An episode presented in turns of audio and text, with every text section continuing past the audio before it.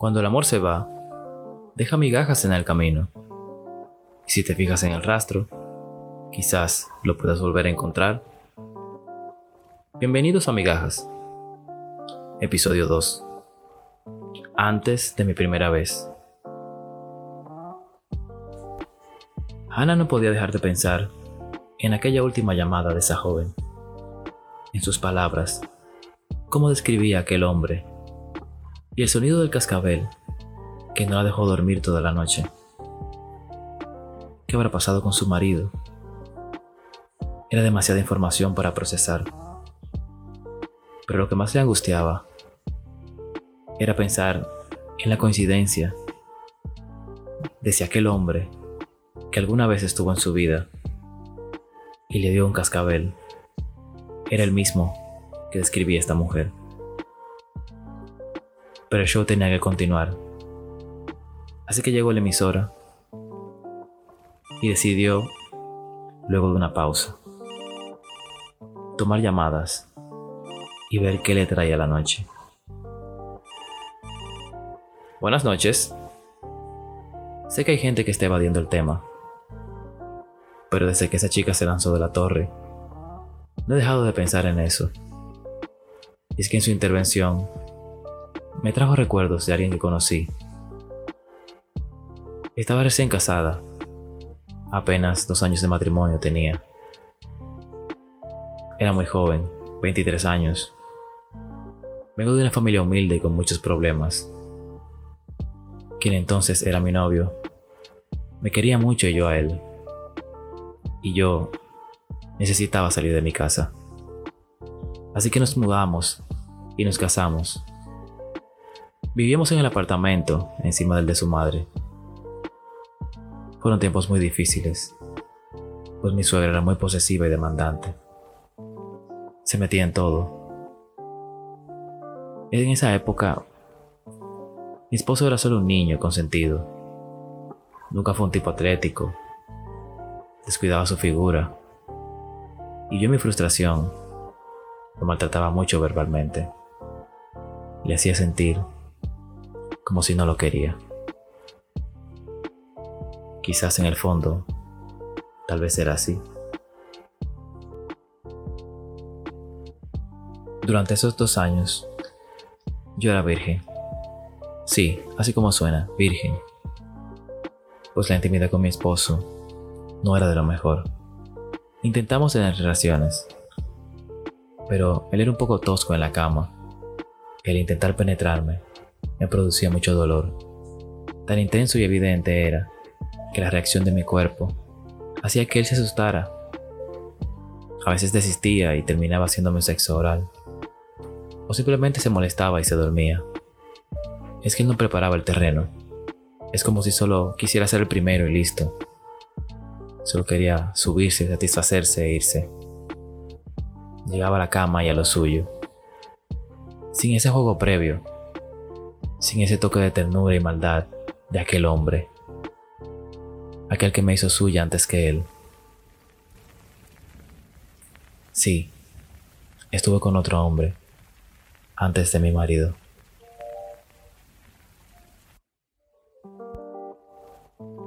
Lo conocí en la oficina. Yo siempre trataba de pasar desapercibida, pues mi esposo trabaja una vez allí y no me gustan los chismes. No quería que le fueran a contar cosas y crear un malentendido. Pero este hombre, desde el primer día que llegó, lo cambió todo. Era causa de conversación en los pasillos. Desde la más santa hasta la más atrevida hablaba de él. Por su porte, esa cara dura, misteriosa, impenetrable. Con ese aire de yo soy el más. Cuando caminaba por los pasillos, nunca miraba hacia los lados. Al menos así parecía pero lo veía todo. Siempre estaba atento, observando. La discreción es un recurso escaso en los hombres, decía. Yo, por supuesto, evité relacionarme, acercármele a toda costa, pero no me era indiferente. Escuché rumores que andaba con una de las chicas más deseadas de la oficina, pero nunca pude comprobar nada. Aunque un día vi que uno de los gerentes lo abordó en un pasillo solo para conocerlo y ponerle un rostro al nombre del que supuestamente andaba con una de las pocas mujeres que ese gerente no había podido conquistar.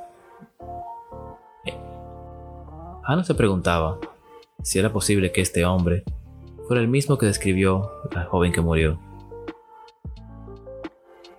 Un día me vio en un pasillo. Debo decir que para entonces tenía una hermosa figura y estoy segura que mis entallados pantalones fueron los causantes de todo. Pues ya varios conocidos me habían echado piropos indecorosos por cómo se me veía todo. Estando en el departamento donde él trabajaba, con uno de sus compañeros, este hombre se me acercó con toda la seguridad que lo caracterizaba y me abordó. Fue tal mi impresión que me calenté toda. Fue una mezcla de vergüenza con deseo. No me dijo nada indebido. La forma, sus gestos al hablar, su tono pícaro me hizo sonreír. Pasado el tiempo, me escribía correos, enviándome imágenes con flores y mensajes muy hermosos que él mismo escribía, como si fuera un poeta malvado. Escribía cosas sobre mi sensualidad que me hacían sentir viva. Un día fuimos por un trago. Yo estaba muy asustada. Nunca había salido con nadie de la oficina. De hecho, nunca había salido con nadie más. Pero igual le estaba pasando bien. Solo tomábamos y conversábamos. Era muy fácil para él hacerme sonreír. Fue muy respetuoso, hasta que en un momento Deslizó sus dedos en mis rodillas. Fue como si pusiera un fósforo en gasolina. Una sensación que no sentía hace mucho. Traté de ponerle freno y él accedió. Pero luego hizo algo que me derritió. Fue sutilmente con su mano y tocó mis dedos suavemente hasta entrelazarlos.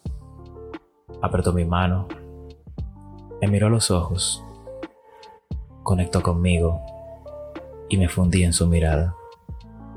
Sabía lo que él quería y me dejé llevar. En pocos segundos estaba encima de él, más que besándolo, comiéndolo, con hambre, mientras él me acariciaba la espalda, haciendo surcos con sus dedos. Me tomó del pelo y tiró de él. Me empezó a besar el cuello suave y tiernamente. Me daba algunas mordidas.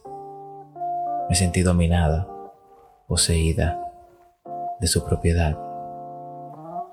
Mientras yo me sostenía de sus brazos, esos fornidos brazos con los que a veces me cargó para pegarme a la pared y hacerme el amor.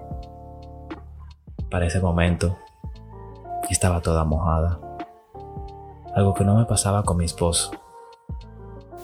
El tiempo pasó y salimos varias veces. Nos veíamos en moteles a escondidas y en tres ocasiones intentamos tener sexo. Pero yo estaba muy asustada. Apretaba las piernas, me ponía tensa. ¿Cómo podía esconder esto de mi marido? Pero yo lo deseaba. Era diferente. Su forma de besarme, acariciarme, era una experiencia alucinante. Un día fue preparado para ello. Quizás ambos lo estábamos, pero fue con artillería pesada. En el motel pidió hielo y de una mochila sacó una corbata. Me vendó los ojos. Yo tenía mucho miedo, solo de recordarme de escalofríos. Me dejó en la cama con los ojos vendados mientras me observaba, o al menos eso pienso pues estaba muy asustada y no veía nada. Pasaron unos minutos y nada sucedía. De pronto, escuché su voz en mi oído, un susurro que me decía, me encantas. Y empezó a decirme tantas cosas lindas y sensuales que me hacía suspirar. Me estremecía en la cama. Es como si me tocara con sus palabras. En un momento, tomó la cadena de oro que traía puesta, la puso en el hielo y minutos después me rozaba el cuerpo con ella, desde mis pantorrillas, mis muslos, entrepierna, mi cintura, mi espalda, terminando en mi cuello con un beso.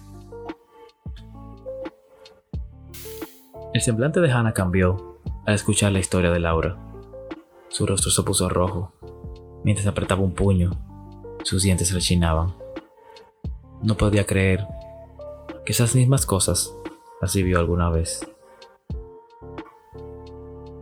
Esa noche, entre palabras dulces y caricias, esa forma de comerme la entrepierna como nadie, usando su lengua de fuego, a veces con la punta de la lengua y otras con toda su lengua, que sabía cómo hacerme estremecer, y esa forma de besar, que parecía diferente cada vez. Era como besar varios hombres en uno. Esa noche, entre palabras dulces al oído, caricias, me fue penetrando suavemente y fue la experiencia más alucinante, tal como lo imaginé alguna vez, tal como yo lo esperaba. Disfruté cada centímetro, cada pulgada, cada mordisco cada caricia. Pasó tanto tiempo luego de que tuvimos relaciones que cuando estuve con mi marido no se dio cuenta. Además, creo que estaba enredado con su mejor amiga, pues ella era su paño de lágrimas y pasaba mucho tiempo con ella. Recuerdo que una noche borracha molesta con él. No aguanté más y le confesé que no fue el primero. Y ese fue el principio del fin de nuestra relación. Y como toda mujer que trata de arreglar un matrimonio, tuve una niña con él. Luego nos separamos. Para ese entonces, ya no me veía con aquel hombre que me hizo mujer. Sé que él llegó a sentir algo por mí, aunque nunca estuve clara qué era. Yo decidí salvar mi matrimonio, en vano, pero hice el intento. Si está escuchando este programa, quiero decirle que quisiera verlo nuevamente. Hay cosas que me gustaría revivir y otras que quisiera aclarar. Ana la interrumpió rápidamente y le preguntó, ¿La niña es hija suya?